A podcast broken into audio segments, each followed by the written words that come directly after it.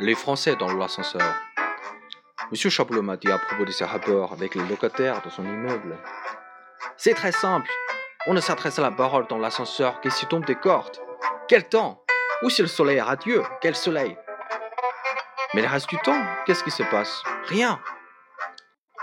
Très impassionné par le coup de l'ascenseur, j'ai voulu, par en avoir le cœur net, obtenir confirmation de Monsieur Taupin. Il ne me l'a pas donné. Il est allé beaucoup plus loin. Vous ne les croirez pas, mon cher monsieur, mais moi qui vis depuis 32 ans dans le même immeuble, je mourrais, vous m'entendez, je mourrais. Ou mon voisin de palier le ferait à ma place, sans que nous ne soyons jamais adressés à la parole. On se salue naturellement, un petit coup de chapeau et c'est fini, chacun chez soi. Vous êtes fâché? Absolument pas, c'est comme ça. Mais voyons, euh, vous habitez bien en cinquième Oui, alors, si vous prenez l'ascenseur en même temps, eh bien, on montons mais on ne se parle pas.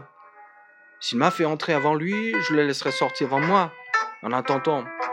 Et on en a beaucoup, car cet ascenseur n'en finit pas de vous laisser en tête à tête. On joue avec ses clèves, on regarde en l'air, on regarde par terre, on regarde sa montre, on tréboule son charbon, on le fait tourner.